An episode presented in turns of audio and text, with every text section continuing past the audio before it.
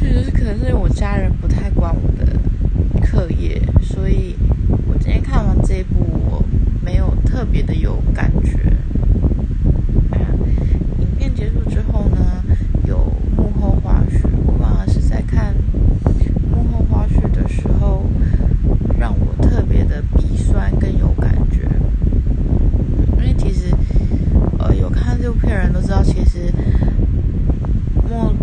最后一天这一步他其实整个节奏也是很慢所以在很慢的状况下其实演员的演技就是非常的重要因为会很多小细节是长时间被观众所观看。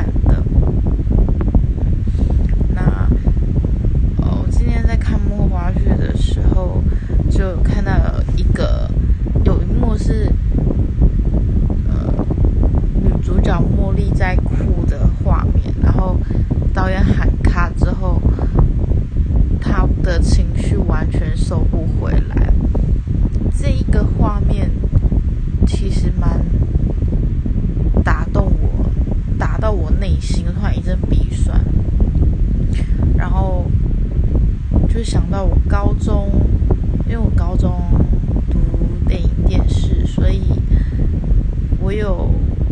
也有舞台戏剧的表演经验，还记得我那时候是接了一场台北县，那时候还是台北县的周末艺术秀，然后呃，我们每个礼拜就是需要到一些地方去做巡演，那那些地方不一定是有舞台，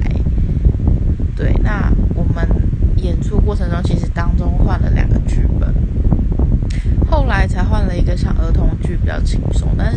是在第一个剧本，我现在印象非常非常深刻的原因，是因为刚好我们那一个剧组的有一个演员，他其实是表演艺术科，但是他天生有一些残缺，就是他有一只脚只有一半，然后他没有手。就是手臂是断掉的。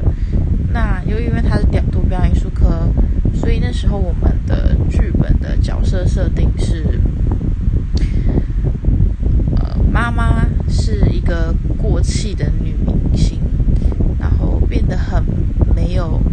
非常没有自信，因为过气嘛。然后，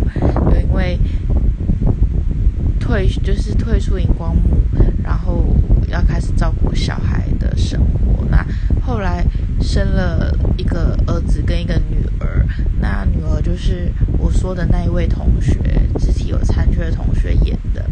那那位同学呢，就是是也是一个很努力想要学表演的一个女生。那呃，爸爸是就是爸爸那个角色是属于很有，就是他们家很有钱，然后他很重男轻女。所以他很看重，呃，那个儿子。那儿子就是那个角色，就是嚣张跋扈。那好巧不巧呢，我就是演到了那个妈妈的角色。那妈妈的角色设定其实是属于她，因为特殊荧光幕，所以有就是开始有忧郁症，然后，开始要呃。全心全意照顾自己的孩子，那保护自己的女儿在家中被欺负的这样子的一个剧情。对，那刚刚呃，公示你的孩子不是你的孩子的那一部片，呃，里面那个妈妈的角色，她好像本名叫尹欣吧，我有点忘记。然后他就有说到，他在演崩溃那一幕，其实他是在一个。类似像实验室的地方，坐在一个椅子上，然后头上戴着一个仪器，所以他其实，在拍摄过程当中，他是不会跟任何人对谈的，因为他觉得他要一直 keep 住他的那个情绪。这部分就让我想到，我那时候在演周末艺术秀的时候，因为我们那个是一个礼拜演一次，那呃，我们好像是接将近三个月吧。对，然后我们因为我们知道后半部才是换儿童剧，所以我们前半部就一直在，就是一直都是在演那一个剧本，所以在那个剧本我又是演那个妈妈。那对，呃，我以前的戏老师跟我讲说，当你一个角色要演得好，你就必须要全心全意的去融入那个角色。把自己当做是那一个角色，所以其实通常我一开始在演出的时候，有几个礼，就是有前半段时间，我是蛮跳脱不出那个角色的，就是我连平日我都会觉得我有点闷闷不乐，因为我太沉浸在那个角色里面。对，那更不要说是表演当天，我表演当天我是不会跟任何人说话的，除了我上台说的台词，要一直到我可能只谢幕完下舞台，我才会开始跟周遭人讲话。但其实那一个过程当中是会非常非常痛苦的，尤其是。当你的角色是那一种会让你内心很煎熬的角色，你才能够。因为，呃，对不起，我 我又乱掉。就是那时候，因为我那个角色在舞台上是有哭戏的。那因为我我刚刚有说，我们那个是在不同的场地去巡演，所以不一定会有舞台。那甚至是有四面台的倾向。那四面台其实对于演员来说也是一个挑战，因为必须要，因为你的地自动作很大，你必须让四面的人都看到你。因为如果在舞台上的话，大竞技就是不能背对观众嘛。但是在四面台，你有时候是很难去抓住到底哪一面是正面，哪一面是背面，然后。所以那时候对我来讲压力蛮大的，然后又一直沉浸在那个情绪里面，而且，呃，因为舞台剧跟电视剧又不太一样，电视剧是呃不是电视剧，就是在其实是一种能量的释放，在舞台剧是一种能量的吸收。对，那那时候我在演出那个舞台剧的时候。虽然谢幕是小小的，但是我也是，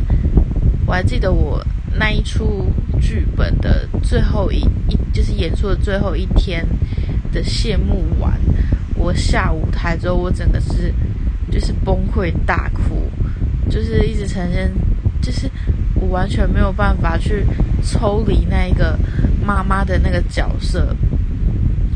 对我现在想起来还是记忆犹新。对，那后来，呃，现在过十二点了嘛，因为我很习惯在，会习惯会看那个脸书历史回顾，然后就真的刚好看到我在宣那时候我在宣传，就是大家要来看周末艺术秀的表演，就突然觉得天哪，就是好有缘，然后觉得这是一个很难的体验。当演员真的是一件很困难，但是又有趣的经验。对啊，很珍惜啦。那虽然现在可能会很少了，觉得自己好像也还不太适合再回去，但是很珍惜过往的每一次的表演经验。那。回归正传，你的孩子不是你的孩子。呃，美赛它是在每个星期六的晚上九点会在公视播出。那它每一次的单元都不一样。那大家如果有兴趣的话，是可以去看。但是前面一二集我没有看，我就看第三集。那之后它好像啊，总共好像五集吧。那或者是大家也可以到，就是可以去看这本书。那这只是今天我看完之后的一些有感而发，分享给大家。如果你没有听到这里的话，真的很感谢你们。OK，那就这样喽